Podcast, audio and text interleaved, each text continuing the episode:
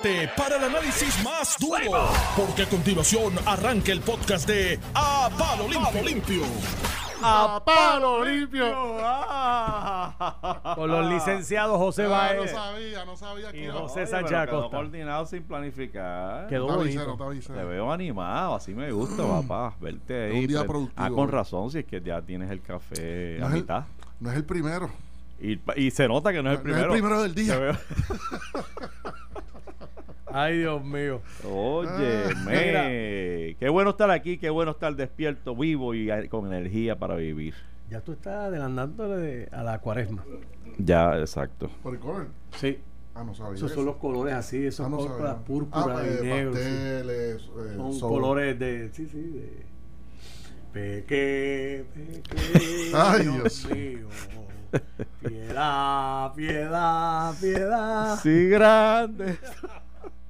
Ay, padre, bueno. Oye, yo que estudié en colegio católico toda mi vida y no, no sé. Mira para allá. No sé ni lo que ustedes están cantando. Mira, Eres un hombre feliz. Este tipo Tranquilo. pasó por allí, Eh, pero la escuela no pasó por él. Así es.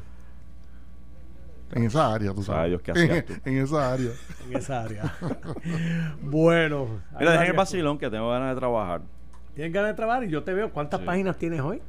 Tacho, mira para allá como tengo noticias Sí, yo ya aquí. veo ahí. Pero, Tengo- que- lo pero eso es lo peor de todo. ¿Qué? Que yo solamente, yo, yo interrumpo tanto que solamente dejo que, Sí, que, es verdad. que, que discuta las dos primeras líneas. Exacto. Yo me siento orgulloso porque... De ser puertorriqueño. No, no, sí, bueno, Aunque nacieras en la luna. No, no, no. Pero fíjate, mira, las noticias que ayer discutimos aquí y nació en ¿Cuál es? Noti1, mira, ¿Cuál ya, ya. Oye, pero El viste. de Ramos Luis ya estaba en el vocero, hoy lo recogió y el nuevo día por ahí. Sí. Espérate, el nuevo día también te lo cubre, pero Eh, del otro Pero lado. al otro lado, que el nuevo secretario dijo, espérate, hay, hay 16 agencias. hay un montón de casas ya empezadas. Es incorrecto decir que estamos en No cero. solamente eso, dice, chacho, para tocar esos fondos tú tienes que pasar por 16 agencias federales y estatales. Entonces, que era lo que yo te comentaba, Claro. decía, mano, o sea, yo no quiero, eh, ¿verdad? Este, Es igual que los chavos de, de retiro. Sí. Pero por eso es Que, que, con yo una creo, cartita ya lo resuelve. por esos pasos, 16 pasos. la, la gobernadora ayer se quejó de que solamente 45 alcaldes habían o complementado todo el formulario o a mitad y que habían 33 que ni con vara larga lo habían tocado. Y es que le están huyendo a los 16 pasos, porque una de las quejas del alcalde era, no, porque es que FEMA te pone esto y te pone lo otro. Ellos lo que quieren, los alcaldes, es, dame los chavitos, no me pongan muchas restricciones. Y, y yo papeles. brego, y, y entonces... Aquí Y la no funciona así, no funciona y no así. Hay que- funciona hay- así. es parecido cuando uno quiere un préstamo del banco. A uno le Exacto. gusta llegar al banco y decirle, dame los chavos. Sí, y ya, no me hagas pues, tráeme un 35. estado de esto, tráeme lo otro, tráeme la factura de tal cosa, la última cuan- dirección. Y tráeme- cuando llevas todo eso te dicen, se te olvidó Se esto, olvidó se te olvidó lo Eh, otro. o sea, el que quiere chavo tiene que pasar Es por verdad, algún tipo de, de, De regulación. de regulación y burocracia. Este, y por eso me da, me- y lamento que realmente ayer, luego de la, la cumbre esta o reunión que hubo en Fortaleza con los alcaldes, escuchar que los alcaldes populares no fueron, o sea, la asociación de, de, de Ah, alcaldes, espérate. cuéntame, Cuare con eso. ¿qué pasó? ¿Cuál ¿Fueron o no eso? fueron? Joe Román sacó pecho y digo, no, la asociación de alcaldes no va a ir. Eso, bla. Pero fueron muchos alcaldes populares. Ah, pero la asociación eh, institucionalmente. El no. presidente de la asociación no fue. Pero allí había un montón de alcaldes. Oye, y tres de ellos, porque a ti nadie te obliga a ir a una conferencia de prensa. La gobernadora dijo, mira, tengo una conferencia de prensa, ¿quiénes quieren venir? Venga, usted puede estar. Sí, y allí sí. Tato García Padilla. Tato García Padilla Sí. fue. La alcaldesa de Loíza fue. Y Marcos Turing Irizarri, alcalde de Laja, se treparon en la tarima con Wanda Vázquez y estaban, tú sabes. Sí, no, y, y era- y había cierta euforia. Era, el que no vino se lo perdió. Yo salí con 7 millones. No, no, es que yo yo- digo 7. cuando yo vi el desglose, es, allí repartieron cuatro potes. Que no llegó, no se bautizó. Sí, Entonces yo veo, mira esto. entre 5 y 20 millones o algo así. No, había, habían uno de los fondos de esos CBG, qué sé yo, lo estaban repartiendo allí. Por ejemplo, un pueblo como Utuado le tocan 7 millones y medio. Plus, plus, la gobernadora dijo que para mitigar la emergencia que había dado Ricardo en mayo un millón, De esos 7 tu guisa, ¿verdad? ella subió a 2 millones. O sea que un municipio como Utuado allí, en esos dos potecitos nada más, salió casi con 10 millones de pesos. Que para un pueblo como el mío, y le digo ejemplo porque es el que quizás yo conozco en infraestructura y eso es un montón de billetes. Solo se lo chupa un pueblo con la mano izquierda. Está bien, pero, pero pero, son tiene. chavos. No, no, no, no, no. digo que es dos, poco. Y te estoy hablando que todavía faltaban dos potes más. No digo que es poco, digo, digo que es poco, no que hay mala intención en que haya sido poco, pero mano, hay veces que uno ve 7, 10, 15, 20, muchachos, y hay veces que es frustrante ver cómo las obras eh, y mejoras permanentes se absorben ese dinero. Es como cuando uno hace arreglos en la casa, que uno piensa que una parecita cuesta nada y de momento te vienen con un bill de mil, dos mil pesos Sí, y uno sí, dice, sí, diablo, sí. si uno supiera poner bloque y empañetar. Sí. Eh, ¿sabes? La construcción cuesta, mano, cuesta y más cuando uno tiene, eh, cuando ya es grande, que uno, uno tiene unos contratistas, maquinaria, movimiento de equipo, no, muchacho. Oye, espérate, antes de seguir, Sí. un turno de privilegio personal. Ajá. Adelante, representante va con el turno de privilegio personal. Ay, María, me, me, Señor me transporté. Señor presidente. Me transporté. Gracias, señor presidente. Se te pararon los pelos. Se te pararon los pelos. Diablo, mano. No, no, un saludo a Eduardo Tremols, este, que conocí a, a- a Eduardo ayer. Estaba cenando y, y él estaba en la mesa al lado y quería enviarle un saludito. Y hay gente que nos escucha, que te escucha a ti, que, no, que, que escucha toda la mañana en Noti1 y se queda pegado. Y Eduardo Tremols es uno, así que le mando, le mando saludos. No, yo aquí, y, y no, por ejemplo, aquí muchos amigos. El profesor Ángel Rosa es uno que nos escucha y comenta. Eh, yo lo escucho también a él. Así que eso es parte Sí, sí. de que nos escuche todo el mundo. Oye, los que estamos en Es esto nos escuchamos todo el mundo. Saber por dónde vamos. hasta los que no nos caen tan bien los escuchamos. pa- pa- uno siempre se aprende algo. Seguro. ¿Tú puedes tolerar algunos? algunos No, hay unos que ¿Tú no puedes puedo tolerar, todos los programas? No, no puedo tolerarlos todos. No entre esas cosas aquí, ¿sabes? No digan nombre, porque eso se ve. Todos. He dicho nombre yo. No menciones nombre. He dicho nombre. Es yo. más, yo me voy. Ay, Yo creo que llegó el punto de yo despedirme. Mira, me interesa eso de, de ver el juego de béisbol, Oye, training. ¿Te apuntas de llevamos- verdad o estás No, no me bloqueando ahí? apunto y llevo a la Esta prima. gente, esta gente, esto, esto es de, de verdad. Sí, no. Allá. está escuchando Allá. Iván. Eso es para ver juegos Estamos allá. haciendo un corillito para ir a los, a los entrenamientos ahora ahí en Florida. Sí. Uno puede ir a entrenamientos, ¿no? que no son juegos. Son, Sí, juegos, son juegos de entrenamiento. Exacto. Pero entonces los, los jugadores juegan con la may- con mayor intensidad o Juegan- son cuidadosos para no lesionarse. No. Están cuidadosos todavía porque están fuera de forma, están entrando en condición. entrando, pero tú los ves, ves el juegan- proceso de prepararse y eso. y juegan que- entre ellos o juegan contra otro equipo.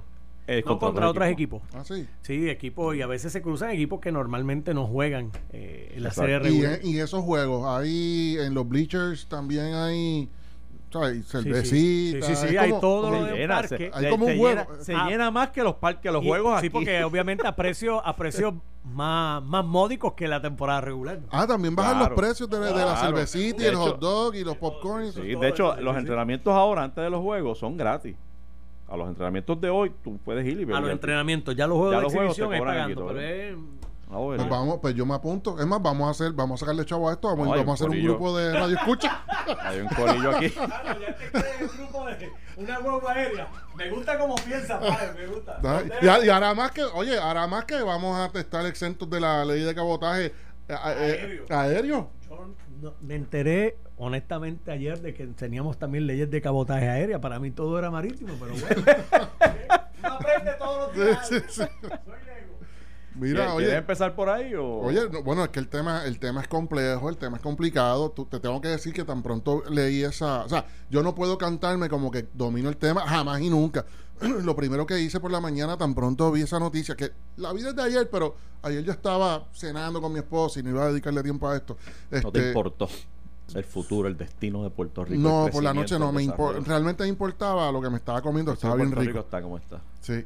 Entonces, pero por la mañana lo primero que hice fue empezar a textear a la gente que yo sé que conocen la industria, no desde el punto de vista técnico, legal. Yo llamé, un par, que, yo llamé un par, pero me ignoraron.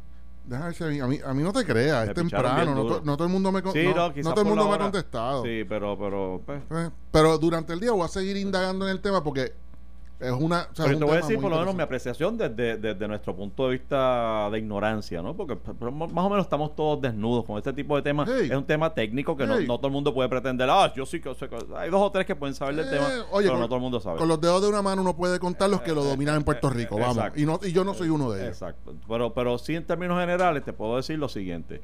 Eh, eh, Puerto Rico ha estado, como conoce todo el mundo, eh, impedido, le está prohibido, por su relación con Estados Unidos, eh, el utilizar, en el caso marítimo, embarcaciones y el aéreo, pues aviones, este, y naves eh, que, no, que no sean eh, domésticas, es decir, que no sean de Estados Unidos, que no tengan bandera de Estados Unidos.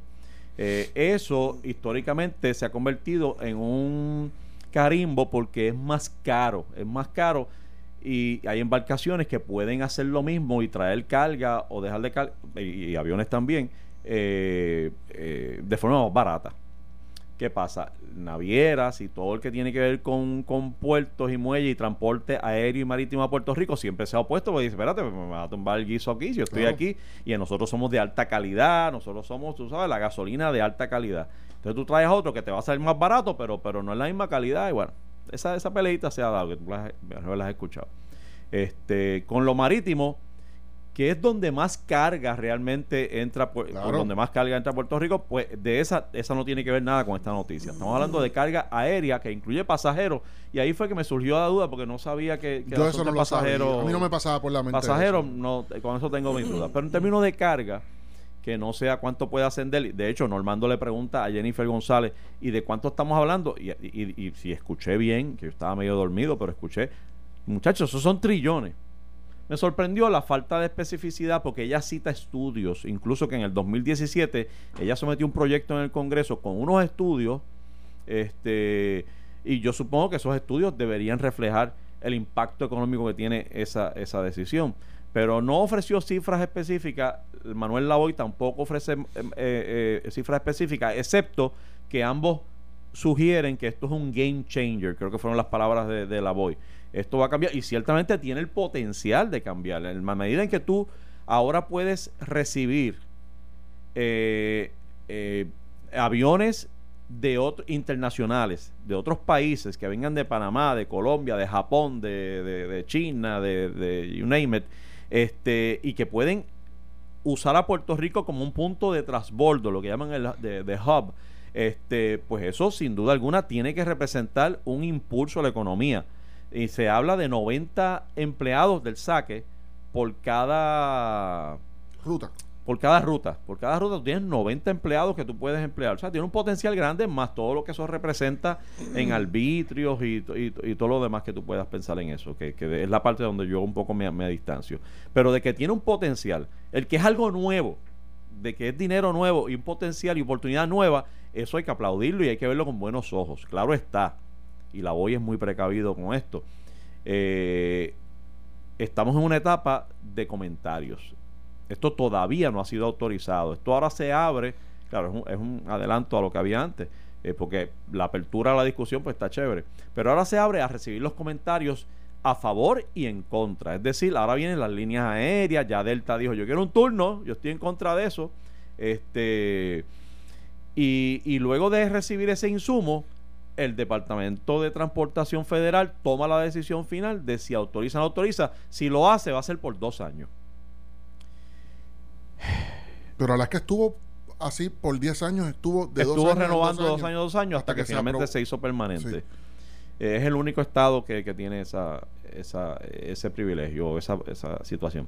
Este, a mí la pregunta que me surge de plano es la siguiente tengo tiempo para, digamos que se dieron las, las vistas estas ahora y los comentarios se recibieron y demás, y que se aprobó por dos años. Tenemos tiempo y cuál es el plan que se va a poner en vigor para que el mundo entero lo sepa. O sea, pues tú tienes que promover esto.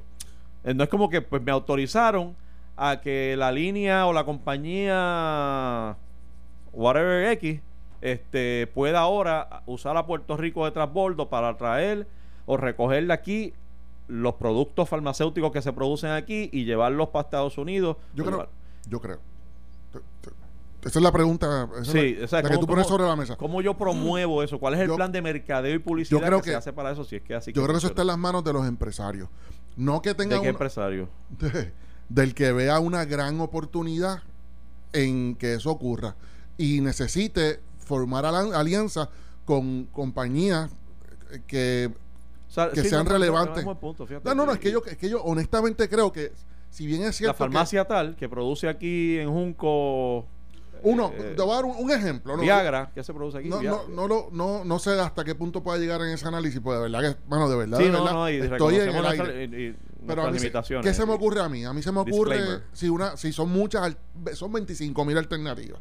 Este, eh, una que se me, de momento se me ocurrió yo pensando y reflexionando por la mañana, de hecho, no se me ocurrió a mí, fue hablando con un buen amigo, socio mío, que, que, entiende bastante bien las cadenas, la, la cadena de distribución, y lo primero que yo pregunté fue a él por la mañana, oye, ¿cómo se afecta, se beneficia, se afecta eh, la cadena de distribución en Puerto Rico? Eh, ciertamente se supone que se cuele, se cuelen unos productos aéreos que obviamente como tú dijiste al principio de toda locución no la mayoría de los productos que entran a Puerto Rico no son aéreos son marítimos eh, por el costo eh, y por la masificación que te permite una embarcación cargar un montón de contenedores de 40 45 pies. Pues ciertamente pero hay otros productos que sí llegan a Puerto Rico por avión de la costa este particularmente de los Estados Unidos mercancía que llega aquí. Pues mira esa mercancía ahora si tú logras montarla, chequate esto, hoy llega en un avión a Puerto Rico desde Nueva York, una mercancía particular, llega a Puerto Rico en un avión con licencia norteamericana. Pero ese mismo día siempre sale un avión hacia Sudamérica con licencia de México o de donde sea. Pues ese avión que sale más barato, posiblemente, no sé, que sale hacia México, podría entonces decirle al distribuidor, oye, yo cobro más barato por, tran- por transportar eso, más barato que el avión que tú estás utilizando. Ahora que se apruebe, cuando se apruebe esa ley, yo puedo hacer una paradita en San Juan, Ponce o Aguadilla, que son los tres aeropuertos internacionales de Puerto Rico, y dejarte la mercancía allí y te vas a ir más barato. O sea, esas oportunidades van a ocurrir. Y entonces ese distribuidor, ese importador que recibió una paletita, porque en el avión no caben grandes cantidades, eh, pero es un avión de carga, vamos. Esa paletita de productos le salió en un 5% más baratito. Eh, eh, esa es, ahí es el, esa es la parte más básica que mi cabeza da, mi conocimiento da. Hasta ahí tú llegas. Ahí ahí el humo, yo llego. ahí el Hoy- humo empieza a salirte por las orejas Sí, y sí, hasta sí. ahí llegó. Pero yo estoy consciente, correcto, pero yo estoy consciente, 100% consciente de que hay tres, el abanico de posibilidades es grandísimo en áreas que ni tú ni yo ni el puertorriqueño común se imagina. Es una buena noticia. Sí, sí, Por sí. donde quiera que lo mires, yo lo veo como una buena noticia. Ah, que, que, que si fuera eh, la suspensión o posposición o eliminación de las leyes de cabotaje con relación al transporte marítimo, que sería un palo, pues sí, porque nos consta que el transporte marítimo tiene un mayor impacto económico que el transporte de carga aérea. No obstante, entonces habría que evaluar esas compañías, como tú dices, este, eh, incluso que puedan decir, bueno, entonces ya transportar por avión no me sale tan tanto más caro que transportar marítimo porque me ahorro tanto. Entonces es un ejercicio que tú puedes hacer y eh, tomando en consideración que el avión te llega más rápido.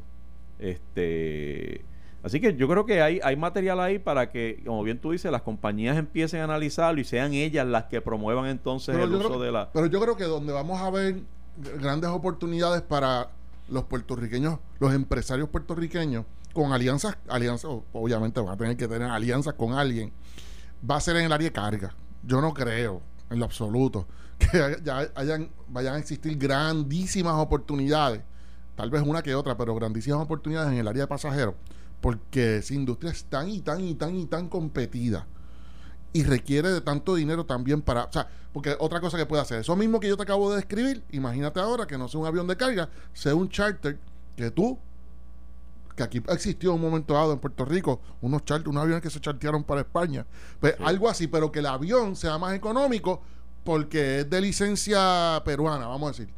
Ahora hay que preguntarse, ¿tú quieres montar en un avión con licencia? Eso es lo que. sí, es- que- Porque el yo no sé cuáles son los requisitos en allá. contra de la eliminación de la ley de cabotaje, eso es lo que dice. Tú quieres transportar tu mercancía en un barco de qué sé yo dónde, o, O- un avión de tal, de o tal una sitio. persona o transportar un y pasajero. no los de Estados Unidos que son reconocidos por las altas regulaciones y el rigor en el En cuanto a pasajeros, me parece que todos vamos a estar pensando en eso que tú acabas de Sí, decir. O sea, sí. digo, yo soy uno. Sí, sí, sí. por la carga, 50 si pesos de ahorro. Sí, por 50 Pero- pesos de ahorro yo no, yo pero- no. Yo tal vez yo no me arriesgo. Pero nada, eso, eso vamos a aprender del proceso bueno, en la medida sí. que se vaya desarrollando el tema. Hoy estoy seguro que, que nosotros, desgraciadamente para ustedes Radio Escucha, eh, no tenemos la gran oportunidad que tienen los programas del resto del día que, que pueden accesar a personas que conocen, Expertos en que ya están área, despiertos. llegan. En el caso de nosotros, en el caso de nosotros, Mis expertos no están despiertos. despiert- mi- sí, no, pues, de- definitivamente, porque no me han contestado el teléfono. A mí tampoco. Pero hubiese estado bueno, yo te, yo te iba a llamar para decirte eso. Sí, sí, pero bueno, si ni modo, ya lo estaremos viendo y, y, bueno, es algo, me parece que es positivo, es cuestión de aprovechar las oportunidades. Y es, ojalá, cruzo los dedos, ojalá, ojalá no haya un ganso sentado ahora mismo mientras nosotros tú y yo hablamos de esto, ya planificando el guiso. ¿Cómo yo me mantengo ahí? ¿Cómo me meto ahí guiso de esto? Porque los tiene que haber, tú sabes, porque hay gente que usa su inteligencia en direcciones misteriosas. 24-7. 24-7. Esa era, ¿te acuerdas? El- La ruta del de Anaudi que se reunía y decían la ruta de, de la prosperidad. Agencia tal, agencia tal, agencia tal. Ay, Dios mío. Hablando de eso, Ay, Dios. mío. ¿viste la. eh, Normando trajo la not discutió la noticia y entrevistó al secretario de Asuntos Públicos de Fortaleza este con relación a la primera plana de metro que dice que que un cineasta puertorriqueño que creo que es el hijo de, de Iris Miriam Ruiz se llama Luis Ruiz Ruiz este tiene una compañía que, Ah, eh, legítima ¿es- es de, él? de- de cine sí Ay, yo lo conozco, tremendo Ah, sí. tipo, yo lo conozco de chamaquito. pues pues la noticia es que él y su esposa son do- han sido fueron donantes De hecho, lleva en eso, mano. de, desde sí lo de cineasta lleva la vida parece en eso Sí, y, sí, y parece sí. que es bueno Sí, este, es tremendo tipo, bien comprometido Pues con eso. entonces desde- la noticia de Metro es que él eh, y su esposa donaron 2.700 o lo que sea este, a, a la gobernadora y tres semanas después de la donación reciben eh, una invitación o, o- o se acepta una gestión que ellos venían meses, según el secretario, solicitando una reunión con la, con la gobernadora. Y bueno, le dieron la reunión a él y a otro cineasta, a otra compañía. Este, y que en medio de la reunión, que se da tres semanas de- después de, haber- de haber donado, eh, la eh, parece que él o alguien en la reunión propone, oye, y los incentivos estos de 25 millones y qué sé yo qué. Y ahí la gobernadora le dice, pare, este, esta reunión no era para eso. Y creo que Manuel, supuesto, colocan, citan a Manuel Lavoy que levantándose molesto de la reunión y toda la ¿Pero cosa. por qué? Porque alguien... Pues porque trajeron un tema que, que no tenía. De hecho, yo, yo como lo veo, yo veo. Yo, yo, yo, y según hemos criticado, yo he criticado a la gobernadora en otras instancias también. eh, pues en esta instancia tengo que aplaudirla. Si es cierto lo que, lo que reporta la noticia, pues tenemos una gobernadora que cuando se trató de cambiar el tema en la reunión, que ya no era de proyectos de cine y qué voy a hacer y qué necesito, que se convirtió en un asunto de, oye, y, y esos 25 millones que andan por ahí. Cuando se convirtió en eso, aparentemente la gobernadora dice, no, no, hasta ahí llega la reunión y la voy, aparentemente se para y se va y dice, no, Pero eso- es que no tiene, pero es que yo no todavía no entiendo. Yo, le- yo escuché esa parte de la entrevista Normando, no entiendo todavía por qué una pregunta de esa, si es un asunto gubernamental, em, o sea, malo es que el tema se esté dirigiendo por un asunto, por un lado ilegal, diciendo, oye, este, y, y, y me, me- oye, me, me, me, Sí, sí, me la- pasas, me pasas por el frente de la lista, ¿verdad? Para yo guisar. Eso no es felicidad. Oye, esos 25 billones que tienen que ver con turismo. Y, eh, y le dicen, digo, yo no sé si es turismo o lo que fuera. y le dicen, pero tú eres cineasta. Bueno, sí, pero yo soy empresario también. Yo, yo, o sea, yo soy uno, por ejemplo, yo soy uno que yo me meto en, en cuanto a industria hay, eh, porque hay empresarios que nos metemos en lo que sea, porque el, el- el reto no está, el reto no está en la industria en particular, sino en, en precisamente eso, en dominar una industria nueva, entenderla, desempeñarse en esa industria, entrar, salir. Hay personas que tenemos esas inquietudes, tú sabes. Eh, ¿Qué tiene de malo? que que ¿Por qué alguien se va a ofender si eres un constituyente? Oye, no lo estoy defendiendo. Lo que digo es que no entiendo. Tal vez la noticia está corta. No, yo, yo, yo coincido, no, no, no hay noticias realmente en términos de que no, no hay noticias, excepto, que tampoco es noticia eh, necesariamente, que entonces colocan a Valerie Rodríguez, la esposa de Elías Sánchez, que siempre va a ser noticia, como la cabildera de esa compañía. Pero el- Entonces se eh, y se, Pero eh, no pregunta confirmó. Normando, eh, eh, ¿fue a través de Valerie que se consiguió esa reunión? Ella estaba allí y él dice, no, ni lo solicitó Pimienta, la compañía de él, y Valerie no estaba presente en la reunión tampoco. O sea que un poco la coloca afuera, pero, pero por alguna razón, pues Metro lo convirtió en su primera plana. Es porque, por, por Pero- quién es, por quién es, porque es la esposa Porque, de Elías porque Sánchez. claro, porque es y la porque ella se le vincula a la gobernadora hace Y- mucho tiempo atrás. Y es por el orden cronológico de, en que ocurrieron las cosas. Eh, hay la donación, 2.700, más, tres semanas más tarde se da la reunión. Lo cierto es que no todo el mundo consigue una reunión en Fortaleza, pero, pero tampoco, pero hay gente que lo logra, ¿sabes? Y por los canales que son. Y aparentemente llevaba meses solicitándola. Este, pero el timing, o sea, es como que llevo meses solicitando, no me contestan, doy 2.700, tres semanas más tarde me la conceden. Pues, pues, que, que desgracia para qué desgracia para los empresarios puertorriqueños que tengamos. Yo ni miro para el gobierno.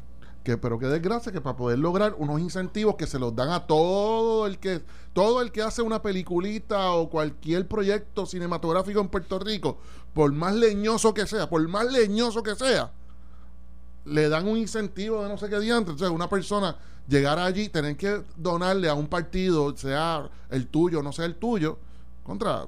Eso es lo que a mí me parece que esto. Y no le echo la culpa a la gobernadora. A mí me parece que el proceso. El, el este gobierno es tan burocrático que en ocasiones tú necesitas a una Elías Sánchez. Desgraciadamente, Elías Sánchez existe y existen todos los cabilderos de todos los gobiernos colorados y azules. Y cuando llegue el otro, cuando llegue Victoria Ciudadana y el.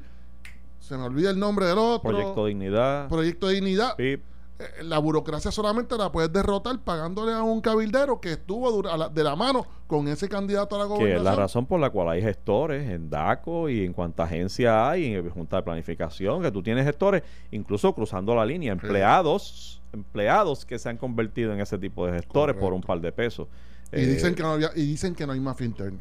Y entonces, pues, ya, o sea, pero tú dijiste algo cierto, que es que tú no miras para el gobierno, pero hay gente que programa su prosperidad en torno y en función a las actividades del gobierno. Porque tienen esa tolerancia emocional. Yo no la tengo. y por eso estamos ahí.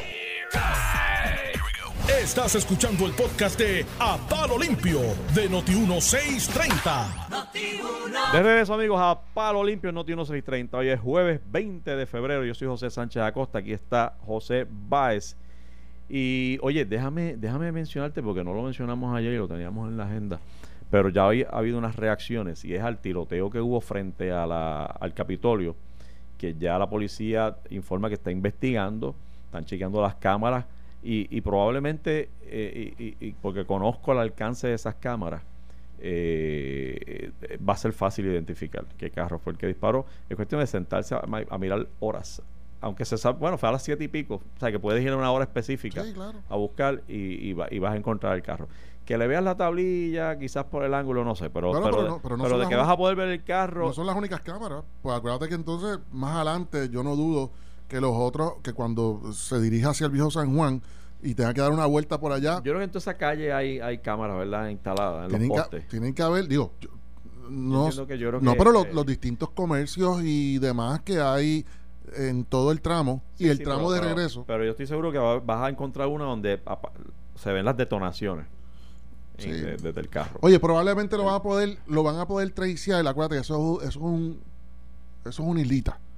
Este él va a tener que entrar a la elite y salir de la elite y a través de eso él va a tener que pasar por tantos comercios y tantos edificios que deben tener eh, cámaras que lo van a Sí, poder sí. posiblemente hasta la Fernández Junco Yo- o hasta donde haya salido. Yo, yo entiendo que es cuestión de, de días, sino horas, en que identifiquen y puedan arrestar a esa persona. De hecho, y si no se le había ocurrido a la policía, háganlo. Yo lo aprendí en Netflix, lo que acabo de decir.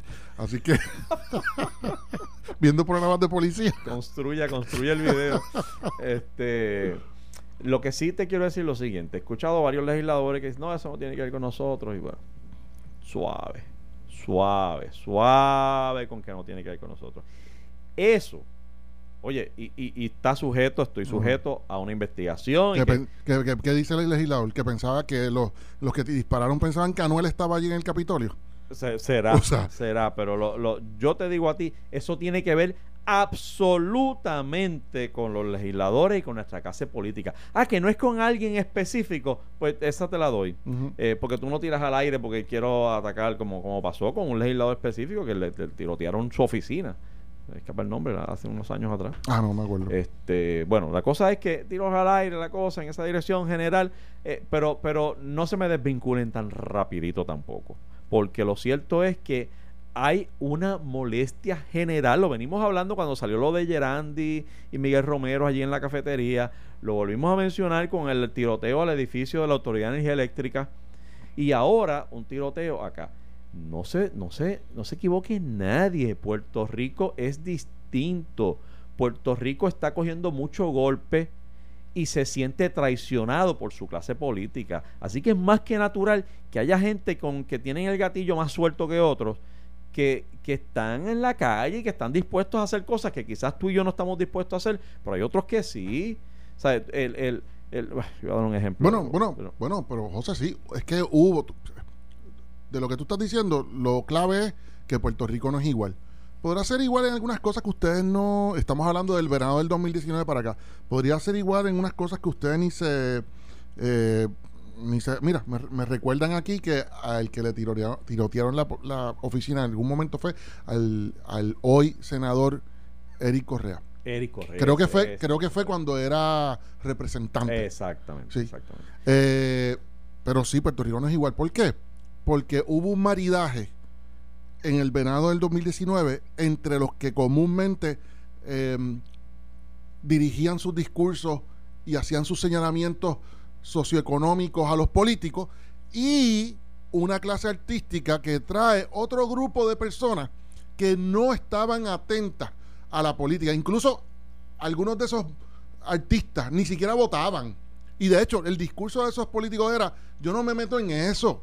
Eso es una porquería, yo no me meto en eso. Se metieron, trajeron motoras, y digo, digo motoras por dramatizar, porque en la una cosa que llamó mucho la atención y lo, lo siguieron las noticias fue una como una caravana de motora que salía de todas partes eh, y no eran eh, necesariamente personas, o sea, no estoy diciendo que eran personas malas, pero era de todo tipo eh, y era como que como que combinaron la emoción que da el uno dar luchas sociales se la transfirieron y le dieron esa primera oportunidad en su vida a unas personas que nunca se habían insertado en la discusión socioeconómica y política del país. Y de momento esa y emoción fueron exitosos. y fueron exitosos. Ahora tú tienes unas personas que tienen acceso a armas que siguen el mundo de la música urbana o demás, estoy especulando, no estoy diciendo que ese sea el caso, estoy especulando lo que podía haber pasado. Y esas personas que nunca se habían relacionado con el tema político, de momento ven que se pueden apoderar y, y esas personas tal vez la única forma que saben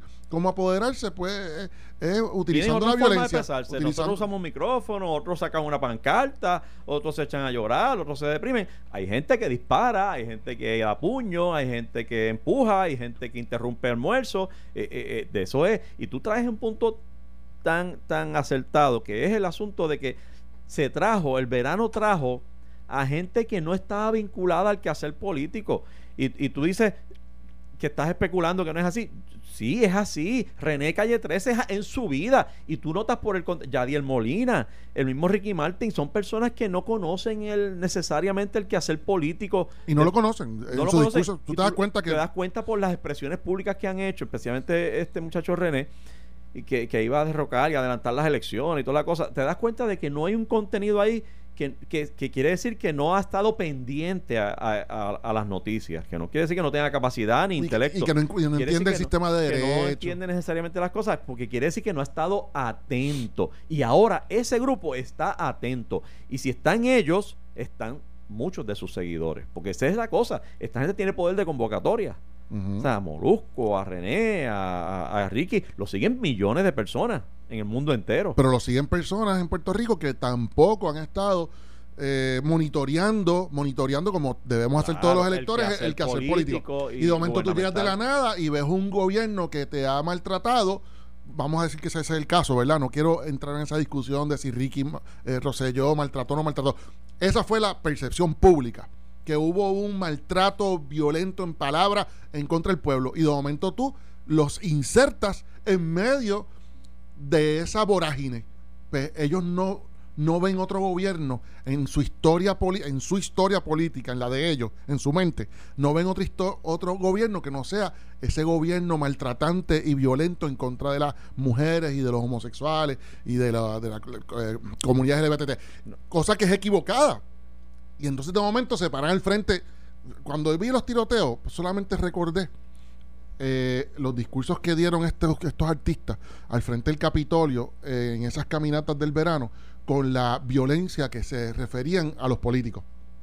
Y te tengo que decir, pues yo fui político y fui objeto de violencia también, a pesar de que mis proyectos eran todos prácticamente bonitos, que si la marihuana medicinal, que si la protección ambiental, y aún y nunca fui señalado absolutamente de nada, ni de lejos, ni conocía a Naudi, nada, nada malo y a mí me faltaban el respeto a algunas personas. Sí, hay una demonización generalizada e injusta. Y eso fue cuatro años pasado, imagínate de la ahora. Clase política. Yo, estoy, yo soy el primero, yo estoy más que dispuesto a sacar excepciones sin duda alguna. Hay gente bien buena que ha dedicado o cuatro años o toda una vida a la, al servicio público que, que, hay que sacarlos aparte. De, de, que los hay, los hay. No, no, no hay duda alguna. No obstante, como clase, por eso uso mucho la expresión como clase política en términos generales Tú, tú, me, tú dices que no te atreves a decir que nos maltrataron. Sí, hemos sido maltratados. Hemos sido lacerados, hemos sido pateados en el trasero por décadas, mano. Yo sí lo digo. Hemos sido pateados en el trasero al extremo de que hoy, hoy, ¿tú has escuchado cuál es el plan con el sistema de retiro? ¿Tú has escuchado cuál es el, el sistema de, ahora mismo? Lo único que se hizo con relación al plan de retiro fue al, al, al identificar que ya estaba en quiebra y que no habían activos propios para poder sostener y que no era autosustentable, ¿qué se hizo? Ah, pues vamos a pagarlo al Fondo General. Que eso es lo que estamos haciendo. Que es lo que estamos haciendo hoy. Esa es la solución al sistema de retiro, al déficit de cuarenta y pico de billones de pesos al sistema de retiro. Cuando tú tienes a una clase trabajadora cada vez, eh, clase trabajadora, gente saliendo más hacia el retiro, que gente entrando a la fuerza laboral. O sea, el ritmo al que vamos saliendo al retiro es más rápido, mayor, que el ritmo al cual estamos entrando a la fuerza trabajadora. Es decir, los que están pagando las contribuciones al sistema de retiro son menos que los que están recibiendo el beneficio de ese sistema de retiro. Por lo tanto, el déficit está pronosticado por décadas, José. Aquí había gente que le había puesto fecha, nombre y apellido a la quiebra del sistema de retiro. Y yo no escucho a un solo político decir hoy, hoy, no escucho a uno decir perdón. Perdón porque no cité a un experto actuarial para que me dijera cómo teníamos que mejorar esto. No lo jugó. Perdón por no considerar. Lo ¿ah? jugó. Ser lo desgraciado. Oh, eh, eh hubo, exacto. Los hubo, hubo, que los decían. Que lo que fue pero no los escucharon. Que fueron al retiro, al sistema de retiro, y lo dijeron. Le pusieron fecha de muerte y todo. Y eso había venía fecha. Yo recuerdo que había uno que decía, yo recuerdo como ahora, febrero del 2018 se acaba el dinero ahí. Oye, llegó febrero del 2018 y aquí se acabaron los chavos, mano. ¿Sabes? E, es, es una de cosa... hecho, perdóname. Y se tardó un poquitito más porque el cuatriño pasado hicimos unas enmiendas, este que, uno no yo no me orgullezco de esas enmiendas, pero eran necesarias para darle un respirón de dos, tres años más. Y, y, yo lo entendí en aquel momento, a pesar de que, de que la agresividad en las gradas era extrema, extrema. Y, pero yo sabía que yo como legislador tenía que darle un respiro de dos, tres años más al sistema de retiro. y la gente dirá, ah, bueno, pues, ¿y cómo se...?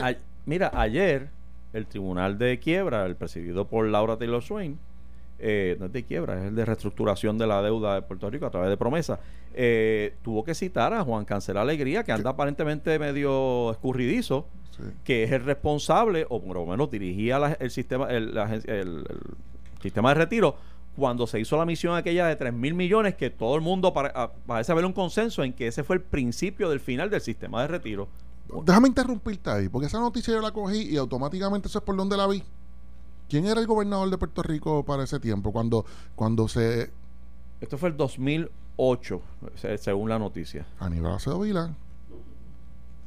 Entonces, ¿tú sabes por qué lo traigo a colación? ¿Tú sabes por qué lo traigo a colación? Porque si bien es cierto que se habla de un Héctor Martínez, yo mismo le he señalado que cómo pueden tener a Héctor Martínez presidiendo la comisión de nombramientos donde se confirman a los jueces del sistema de justicia de Puerto Rico. Y a mí me a mí me hiere la retina eso.